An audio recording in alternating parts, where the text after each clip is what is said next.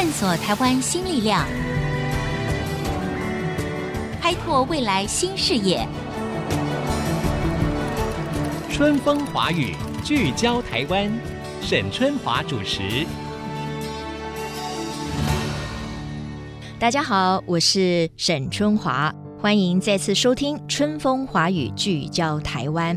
今天呢，我想要以一个呃非常成功人士的励志故事来跟大家分享。这位名人呢，事实上他的成长历程非常的特别，而他今天所拥有的成就呢，我偷偷的讲一下。其实凭良心说，我小时候曾经有过这个志愿，因为他是一个舞蹈家。那我小的时候呢，就常常幻想，哎呀，我也能够像一个就是肢体语言非常丰富，然后在舞台上呢，可以不畏惧所有，尽情的展现我的身体跟我的美姿的这样的一个舞蹈家。那当然呢，他除了是舞蹈家之外，他也是一个国际的编舞家。艺术的创作形式呢，除了透过舞蹈肢体的表达之外，那我知道呢，他事实上也是一个很棒的一个作家、文字工作者。同时呢，他也把他的艺术形式呢呈现。在摄影作品当中，他的故事。我听了之后，我觉得实在是太令人感动了。我也希望把今天的这个访问能够献给所有的年轻朋友。我相信在你们呃追梦的过程当中，一定有很多的想法，可能跟你的父母亲是不一样的，或者甚至是跟你的同才、你的同辈是不一样的。你觉得你有点辛苦，你有点孤单，但是你很想去试试看，去闯闯看。那你不知道你这个中间你要依据什么来下决定？不知道当你在面对挫折的时候，其实可以让你继续前进的那个动能，以及你的基本理念应该来自何方？好，接下来呢，我就要来介绍我今天的这位特别来宾，他是国立台北艺术大学舞蹈学院舞蹈系的系主任张晓雄老师。老师您好，主持人您好，听众朋友大家好。哎呀，今天这个老师一走进我们的这个录音间呢，我就觉得那果然就是一个舞蹈家的风采来着。呃，谢谢谢谢。我们要来聊的呢是张小雄老师从小到大他这一路的舞蹈的过程，还有他人生历经的坎坎坷坷，以及他在国际的舞台上所焕发出来的光彩。呃，老师，我知道，其实你的成长过程非常特别，对不对？是，基本上很难用。呃，三言两语来来来描述，因为在早期大概是以十二年为一个周期，然后不停的迁徙，对，那一直到了最近这二十一年，在台湾才会比较安定的，就是落脚下来。是是是，好，所以您在台湾大概有二十一年的时间了，在二十一年之前，大概有将近四十年的光阴，是不是？对，好，都是在各地，可以说是有一段时间，甚至还可以说是流离失所。对，我出生在柬埔寨，在一九五八年的时候，嗯、那时候柬埔寨还属于一个比较缓慢发展的一个落后国家。我记得我成长的环境非常贫困，也非常闭塞，在医疗啊，在各方面都是比较落后的。我是早产儿，然后又碰到很多疾病，所以我比较语迟。我大概在四五岁才开始说话，所以我父亲一度认为我是个哑巴。哦，真的呀？的哇，OK。嗯，后来。到了四五岁开始说话之后，我们就移到另外一个城市，移到了金边，后来移到了贡布，嗯，一个南部的一个城市。是，那我父亲是学校的老师，一直到一九七零年柬埔寨发生政变，然后战火蔓延，印度支那战火蔓延的时候，嗯，那我父亲突然的。离家出走，那我母亲带着我们三个孩子就到处流离失所。那因为处在那个白色恐怖的那个年代，那所有的进步老师都在被追捕的名单里头，嗯嗯，所以我们就得不停的被寄养在不同的家庭。所以你很小的时候，你就必须被迫离开家庭，甚至你住过寄养家庭，对不对？跟你的家人亲人可能都已经分散了。是的啊，尤其当时你又面对了，就是父亲，他可能也是因为某些原因，他就选。择离开你们是不是？呃，因为他也是在黑名单上的人，哦、因为所有华侨学校的领导人、嗯、或者是老师、啊、呃著名的老师都在他们的追捕的名单里头，嗯、所以我父亲就只好就离家出走。嗯、那将近一年的动荡生活之后，我母亲就将我送到了越南啊、呃，我父亲的家。就是我祖母的，我姑姑他们都住那边。那几个月之后，我母亲在探访我的时候，发现我跟我姐姐的处境不是那么好，因为我们就是一个不受欢迎的孩子。嗯嗯，所以我母亲就决定把我送回到中国去。那那时候回中国念书好像是唯一的一条出路，所以我母亲就将我一个一个人送到中国，然后把我留在那边。接下来的十二年的时光阴里头。我几乎有一大半的时间是跟家庭完全没有任何联系，因为战争越演越烈。那一直到了一九七八年，我母亲成功的从柬埔寨逃到了越南，嗯，然后再从越南又逃回到中国边境，是，啊、呃，我们才联络上。所以我十三岁就到了杭州开始念书，一直到大学毕业之后才跟家人团聚在澳洲。嗯刚才我们听到了张老师，他从小我已经听到好几个不同的国家了。你出生在柬埔寨，你后来被送到越南去，然后呢，经过了非常的艰困、流离失所之后，你又好不容易到了这个中国大陆，然后呢，跟母亲分散了很多年。我很难想象，在这么艰苦的成长岁月当中，你如何能够成为一个在国际舞坛发光发热的舞蹈家，甚至编舞家。呃，我想是这样子的哈，各位听众朋友，可能在舞蹈界或者是艺术界，张老师是非常知名。那可能有很多的听众对老师不是那么的熟悉。那我跟大家先介绍一下，这个张老师呢，他曾经在澳大利亚国家舞蹈剧场的一个主要的 dancer。在九零年的时候呢，获选了年度最佳男舞者。我比较幸运。OK，好，您太客气了。然后九六年的时候呢，他获选年度最佳编舞。哈，他也曾经担任澳洲亚洲联系基金会的评审。所以他一路走来，可以说在舞蹈的这个领域里面，其实是不断的开疆辟土，拥有他个人非常好的成绩的。所以，我们如果拿他现在的成就去对照刚才老师。他所讲的，他从小的流离失所，我不知道，我听起来是觉得真的是一个非常不一样的人生哈。有些人可能在那样子的困境当中，可能一辈子就郁郁不得志，或者是他很难找出他内在的那个力量。那为什么你会选择舞蹈呢？因为你你的成长这么的困难，舞蹈我觉得在我小时候是一个浪漫的选择，你知道吗？那，那个应该是一个偶然的选择。嗯，我最早选择舞蹈是因为。我在中国的时候太寂寞了，那正是我的青春期，十三岁到十八岁之间吧。那我正在中学，举目无亲，然后是一个非常陌生的环境，对，尤其是地方语言我也不是那么通，嗯哼，所以我会把自己封锁的很厉害。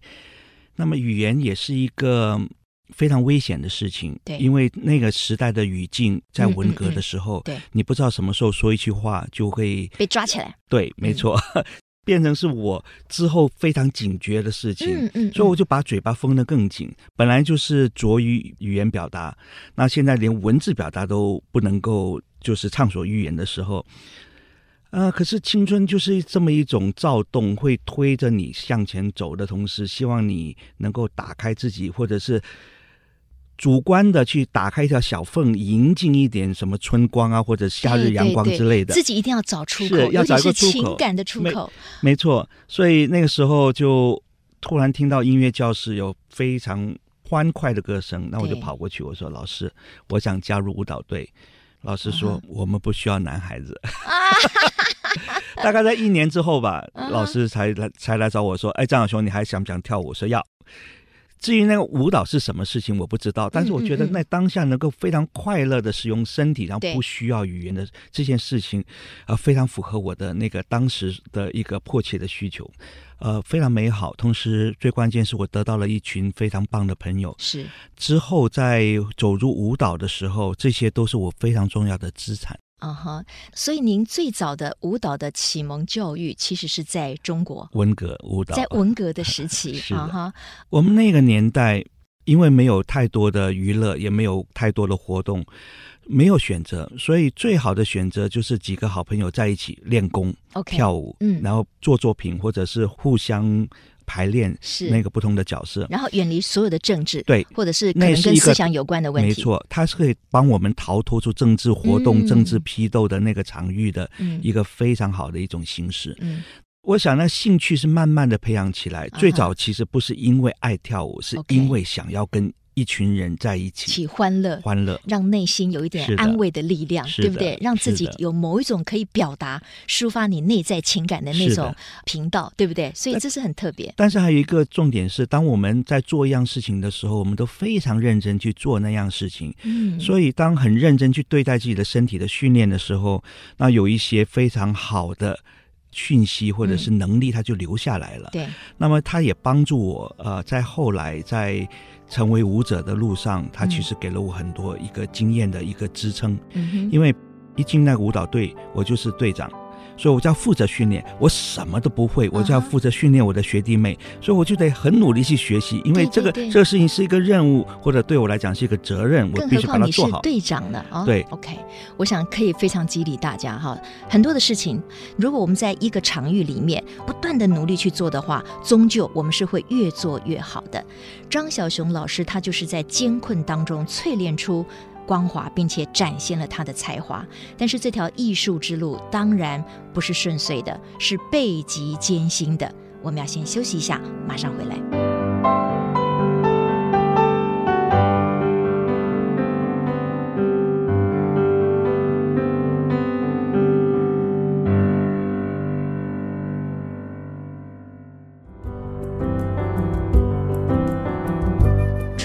语聚焦台湾，我是主持人沈春华。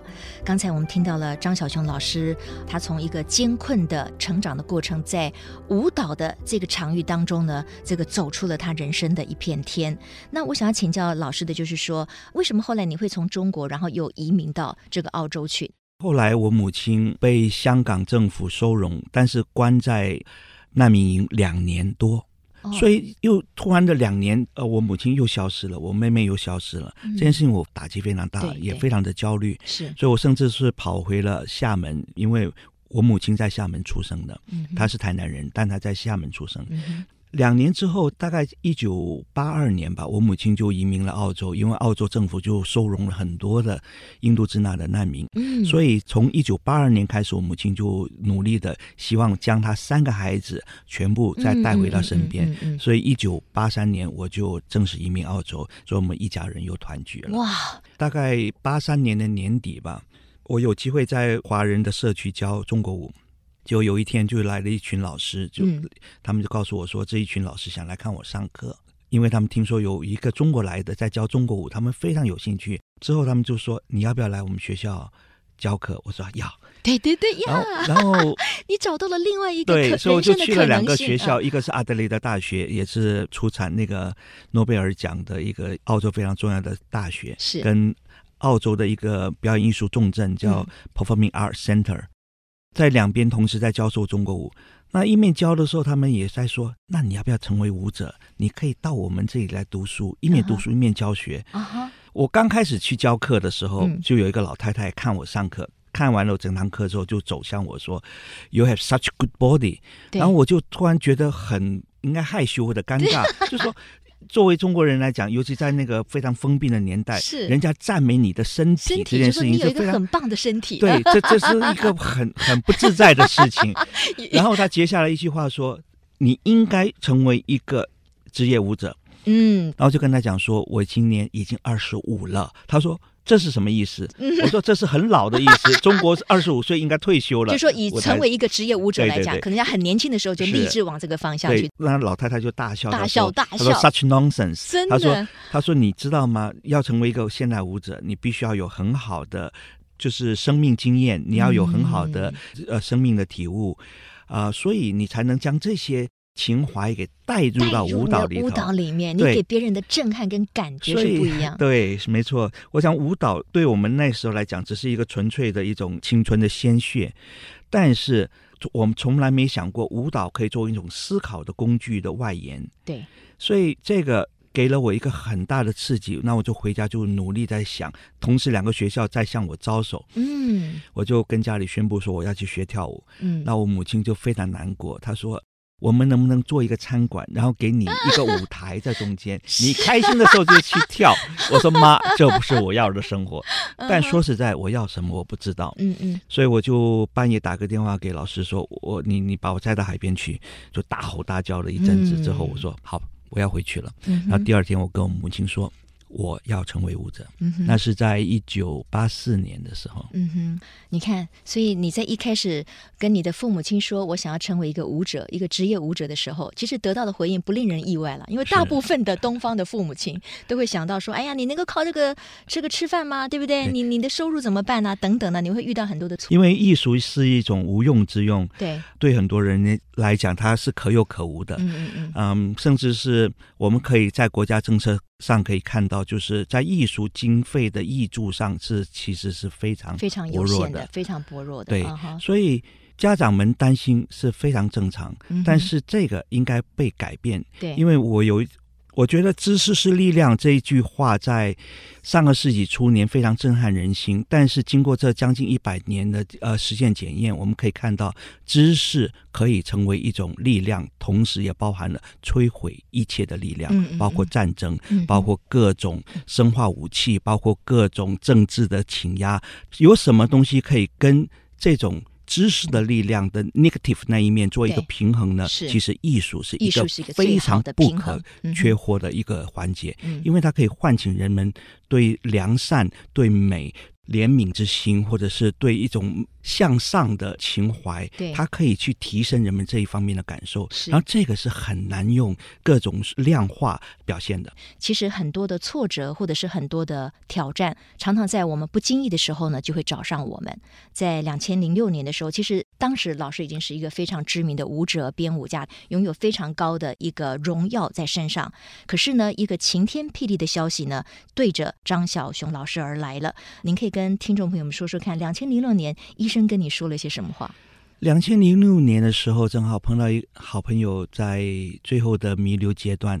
我可以说，您刚才说的朋友是罗曼菲老师，是的，是的。OK，所以在照顾朋友跟照顾学业的时候，我突然发现脚底下有一颗东西在一直在增长中，在右脚脚弓底下，嗯哼，有点忽忽略了它。嗯、那么等到好朋友的。后事完成了之后，嗯，我就决定要到医院去看一下，因为我发现那不妙，越来越，成长的速度非常快，嗯，而且它变黑了。嗯，刚开始看医生的时候，医生就说啊，大概就是一个什么皮脂囊肿之类，我们就小手术可以帮你做。然后，然后就躺在那里，他在清除创口的时候，我就听到了各种不寻常的声音，因为它不是一个完整的一个。囊肿，所以我就跟医生说，能不能让我看一下？那看了一下之后，说好像不妙哈。对，医生说对的，不妙，我要把你转到呃核心医院去。哦，核心医院是专门治疗肿瘤的。那在两个礼拜之后，我就得到消息，化验的消息说它是一个恶性的肉瘤。医生就跟我说，如果它转移到淋巴系统的话，那么我可能就会高位截肢。要截肢？要高位截肢。Okay. 对。所以后来就做了一系列的检查，最后就做了手术。手术之后得到一个最棒的消息。等一下，这个手术还不是截肢手术，你要讲清楚，不，然的话，就是那个 听众已经很帮你担心了。肿瘤的那个移除手术掉下来了啊！那个肿瘤的移除手术大概有一个茶盅那么大的一个口，然后大概有将近五到七公分深，所以基本上有一条肌肉，脚底一条肌肉给挖断了。那我会从我的身体的另外的地方移植了一块皮肤去覆盖它。是。那这个手术其实对我来讲，从肉体上来讲，它是大概我最这一生忍受的最疼痛的一件事情，因为它因为是皮肤移植，所以它就像绑骨一样把那块皮给绷紧了，然后在隔了几天之后，它重新要绷一次，它不能打麻醉。那医生说我在等待那个天花板被你被你喊 喊破了，结果我张大了嘴嘴巴发不出声音来，因为实在太痛了。那医生说啊，你好勇敢，我说我不勇敢，只是我喊不出来罢了。所以你的这个腿保住了，张老师。当医生告诉你说他是恶性肿瘤，然后你可能必须要截肢，而且是高位截肢的时候，你当时心里面想到的是什么？我觉得那个整个世界突然变得黑暗起来，然后我就把自己关在关在家里大概一个礼拜吧。我在想说，那我该怎么办？嗯，我可以做什么？那为什么这些不好的事情都会发生在我身上？等等，这些都会自然的、很自然的出现。但是我在做手术之前，我有个预感，所以我就买了电脑，然后就叫学生来帮我设了电脑，教我怎么样简单的操作。所以我就那一个礼拜大概第二天吧，我就开始坐起来，就坐在那个电脑前。我说我最好现在赶紧把打字给学会了，嗯、把修图给学会了。嗯、起码我断腿的这段时间，我还还想不出我的未来的时候，嗯、我可以坐在电脑前面工作。在那个时间，我想，那我就先来整理吧，整理过往的文稿，我就从文稿开始整理。哦、所以很快的就会忘掉了这件事情说，说哦，好吧，就没有一条腿，我大概就是坐轮椅，或者是拿，嗯、或者就拿一个拿一个拐杖。那我起码我还有很多事情可以做。嗯嗯嗯。那我也想到说，如果我不再教舞蹈的话，或者是我不能亲身示范的话，我可以讲理论，嗯、我可以教国文、艺术导论，哦、都可以。所以我在想。啊，反正就是当世界关上一扇门，另外一扇门一定被你为你打开。嗯哼，我想人生绝对不可能是没有风没有雨的哈。那风雨跟挑战呢，往往是在你呃非常意外的情况之下，他突然就跟你报到了。那你如何面对他，其实非常重要。刚才老师说的一番话，我其实是非常感动的哈。就是一个舞蹈家。对他来讲，舞蹈或者是说在舞台上舞动他的肢体，是他的生命，是他生存里面可能最大的动力跟意义。可是当他可能面对要被截肢，或者是所有的他过去可以做的舞蹈的事情都要被迫停止的时候，那就好像有人把你的生命拿走了，当然是很痛。但是呢，在这样的情况之下，我们也不能逃避，是吧，老师？是，所以你就有那么那么一个沉淀的过程。我觉得要面对。然后你很棒，是你沉淀出来一个哦，那好吧，我如果不能跳舞，那我可以写作。我可以教学生，我还有很多事情可以做。所以你看哦，当你为最坏的情况做好准备的时候，往往那一线光明就产生了。所以呢，等到医生好好的把那个脚底的那个恶性肿瘤做了这个清除之后呢，哎，这个医生带来了一个好消息，就是说它并没有扩散，所以呢，暂时保住了你的腿。事实上，这个腿一直都还在啊，各位听众，请你们放心。OK。其实一年之后我就回到舞台了，太棒了啊！所以今天我很高兴访问国立台北艺术大学。舞蹈学院的舞蹈系主任张小雄教授带给我们很多人生的，在一个关键时刻，我们要做如何的一个思考。当然，我也希望老师呢继续可以跟所有的年轻朋友带来更多的鼓励。您刚才说了哈，even 你自己已经跳得很好，有很多的大学等着要请你。可是当你跟妈妈讲说我想要成为一个职业舞者的时候，她还是。觉得你不应该这样做，就是那个阻力还是会来自于父母亲。那因为您在这个国立台北艺术大学里面，你也看到了很多年轻人，他们也正在去做可能他们想要圆梦的事情。那你从他们身上，你看到了什么样的机会跟理想？但是你也读到了什么样的一个危机？台湾其实非常特殊的是，它的舞蹈人口非常的稠密。呃，相对于国际上其他国家来讲，因为它整一个中小学的那个舞蹈的基础教育，呃，发展的相当不错，嗯、所以在大学端可以遭受到很不错的生源。学生有那么大一个人口的基数之上，可以挑选出非常棒的人才，很多人走向国际。哦、所以这几年突然国际间就说：“哎呦，台湾发生什么事情？是怎么每一个舞团都有台湾舞者？比方说上个。”纽约的 Pina Bausch 的那个巡回演出季，嗯，就有三个台湾女舞者，两个是主角。这表示我们台湾的舞蹈人才是非常的丰沛，非常丰沛，而且是因为台湾的整个教育环境还是相、嗯、相对来讲是比较完善的。因为像国立台北艺术大学的前身是艺术学院，是。那是林怀民老师创建的舞蹈系，嗯嗯嗯，所以那个专业的训练的。精神跟要求是非常扎实的，对，同时又扎根在本土，又放眼着国际，嗯，这样的一种一种教育体制，给予一代又一代的年轻人一个很好的训练。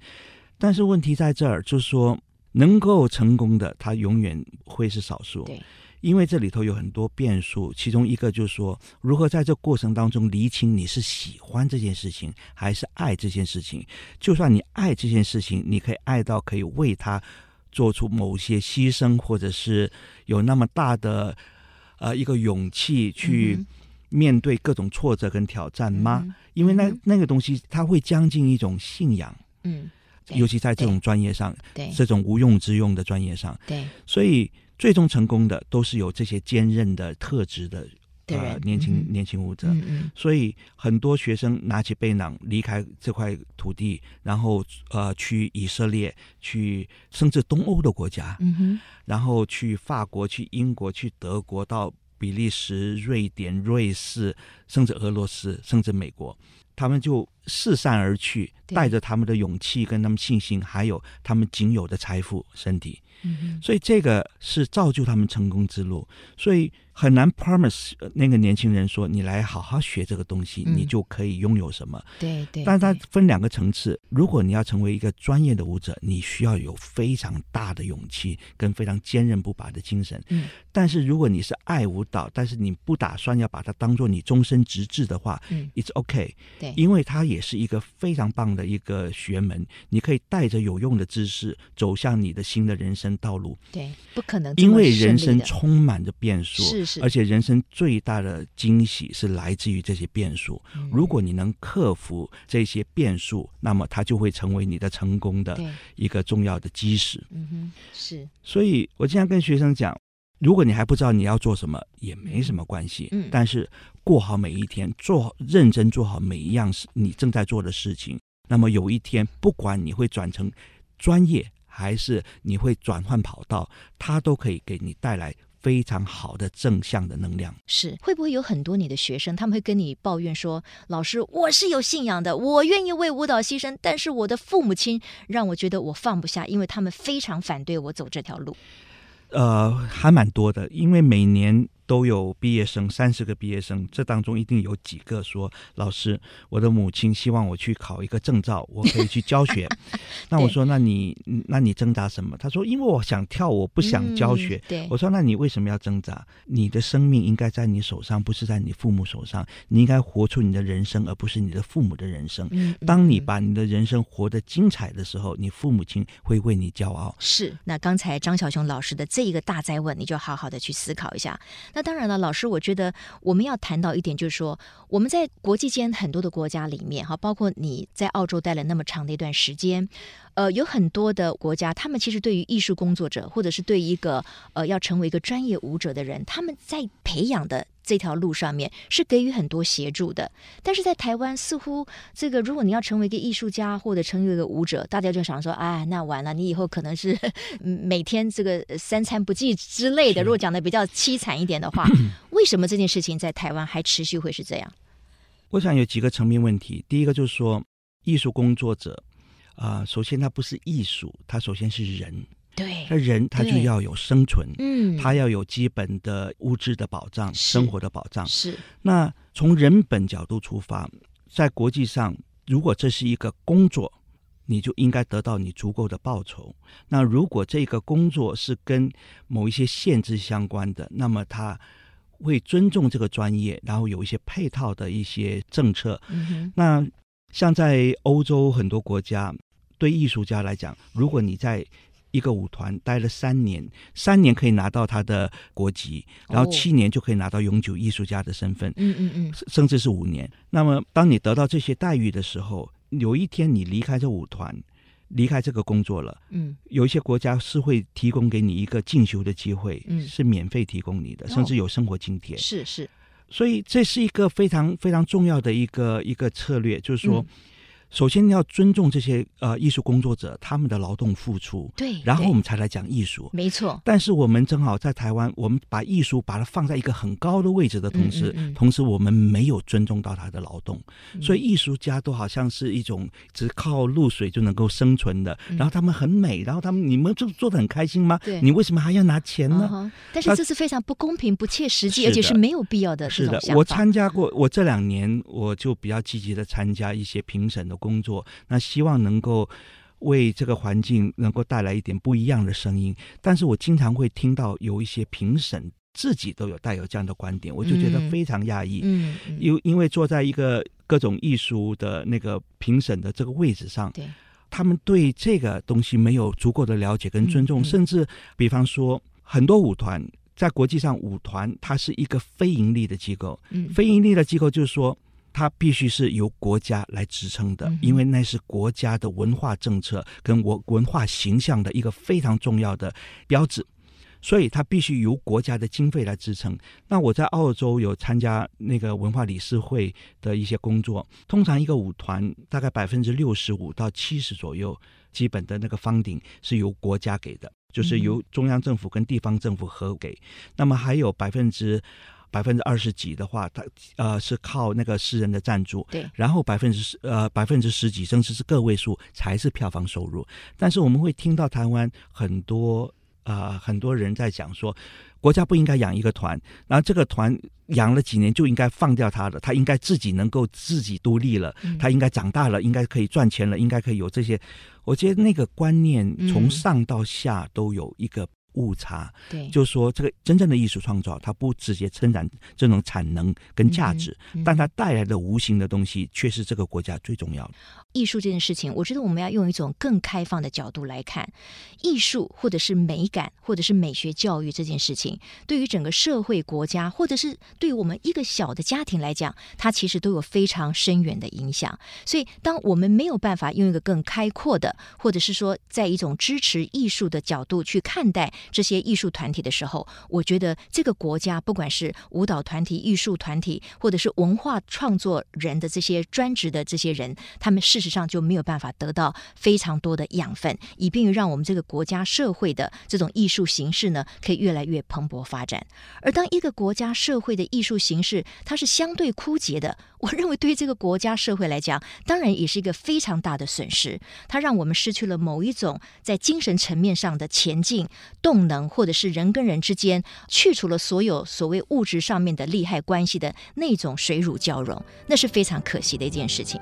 非常谢谢国立台北艺术大学舞蹈学院舞蹈系系主任张小雄教授来给我们做的分享。呃，谢谢主持人，谢谢听众朋友们，谢谢张老师。我今天呢，听到了张晓雄老师，他有很多句很棒的话，但是其中让我印象最深刻的是这一句。他说：“人生最大的惊喜，往往来自变数。”其实我们很害怕变数，我们也常常说人生无常，我们很怕那个无常到来。但是没有一个人可以阻却无常或者是变数的到来。但是呢，在我们面对变数或者无常的过程当中，它或许可以让我们引发出来我们内在过去从来没有拥有过或者使用过的那个能量，或者是我们自己的潜能，那会让我们自己成为一个更好的人，也会让我们所处的这个社会成为一个更有力量的社会。